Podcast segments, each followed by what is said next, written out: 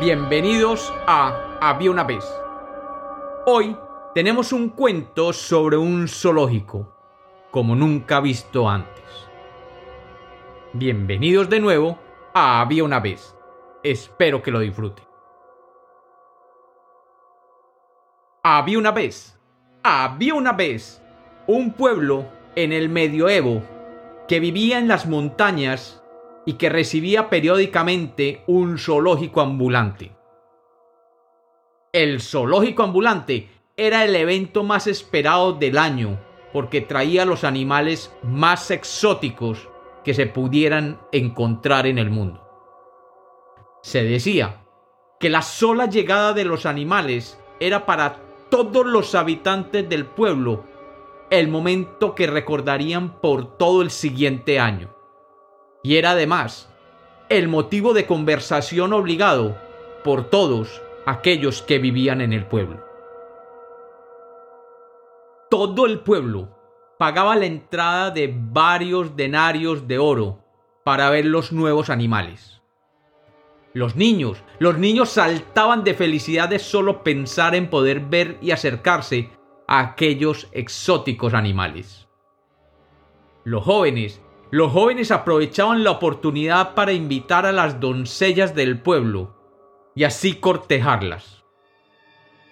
Los hombres, los hombres iban con sus esposas para alardear de sus conocimientos de la fauna mundial.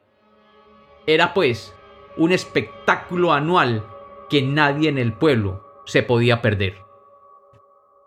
Como en años anteriores, al pueblo llegó un emisario del zoológico con la lista de los animales que traerían aquel año al pueblo. Había llegado con la lista usual de animales, más algunos otros que eran la primera vez que traían. Aquel año era sin duda un año muy espectacular traerían animales exóticos como el ave fénix. Este ave tiene el don de regresar de las cenizas de su muerte. Se decía que el ave fénix presiente su propia muerte y él mismo prepara una pira de canela y le enciende fuego para dejarse consumir por este fuego en esa pira. Y una vez su cuerpo se vuelve ceniza, de allí renace de nuevo el ave fénix. Traerían también un centauro. El centauro, mitad hombre y mitad caballo, cabalga feroz mientras su parte superior que tiene la forma de un hombre se dedica a disfrutar de los placeres del vino y a seducir mujeres. Vendría una sirena, un bello ser, mitad pez y mitad mujer que con su parte superior humana canta con la más bella de las voces, encantando a los hombres que las escuchan, y si éstos se dejan seducir y se aproximan, los matan sin miramientos. Traerían además un dragón de las montañas de la niebla. Este dragón, con su cuerpo de escamas y su boca de fuego, y su mirada terrorífica, se dice que es la viva imagen del terror traerían un caballo alado que se dice nació del cuello de la medusa cuando el héroe griego Perseo le cortó la cabeza. Llegarían también con la feroz y terrible hiedra, con sus múltiples cabezas llenas de veneno, y de las cuales sale un aliento venenoso que puede matar a quien se acerque. Y se dice que si alguien corta una de sus cabezas, de allí crecerían otras dos cabezas más. Dicen también que vendría la esfinge, aquel ser mitad león con cabeza de mujer, que trae consigo un acertijo que los presentes deberían resolver, so pena de ser devorados si no lo hicieran así. Y finalmente, decía el panfleto leído por el emisario del zoológico ambulante que vendría el maravilloso unicornio.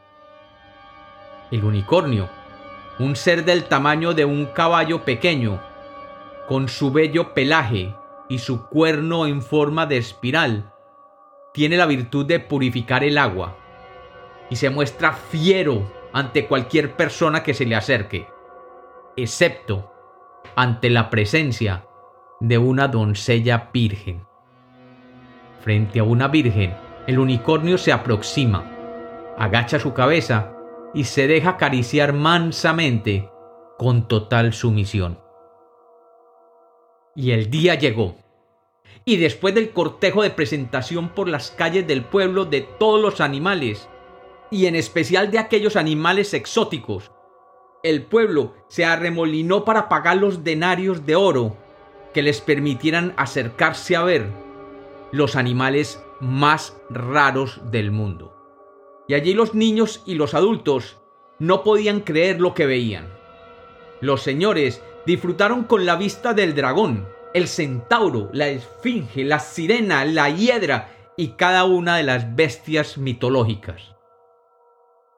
Los niños, los niños se asustaron con la presencia de la esfinge, el ave fénix, el caballo alado y la belleza del huraño unicornio que no se dejaba tocar de nadie. Pero este año algo extraño sucedió, porque ninguna, ni una sola de las doncellas del pueblo aceptó la invitación de su pretendiente para visitar aquel zoológico ambulante. Y como los cuentos nacieron para ser contados, este es otro cuento de Había una vez.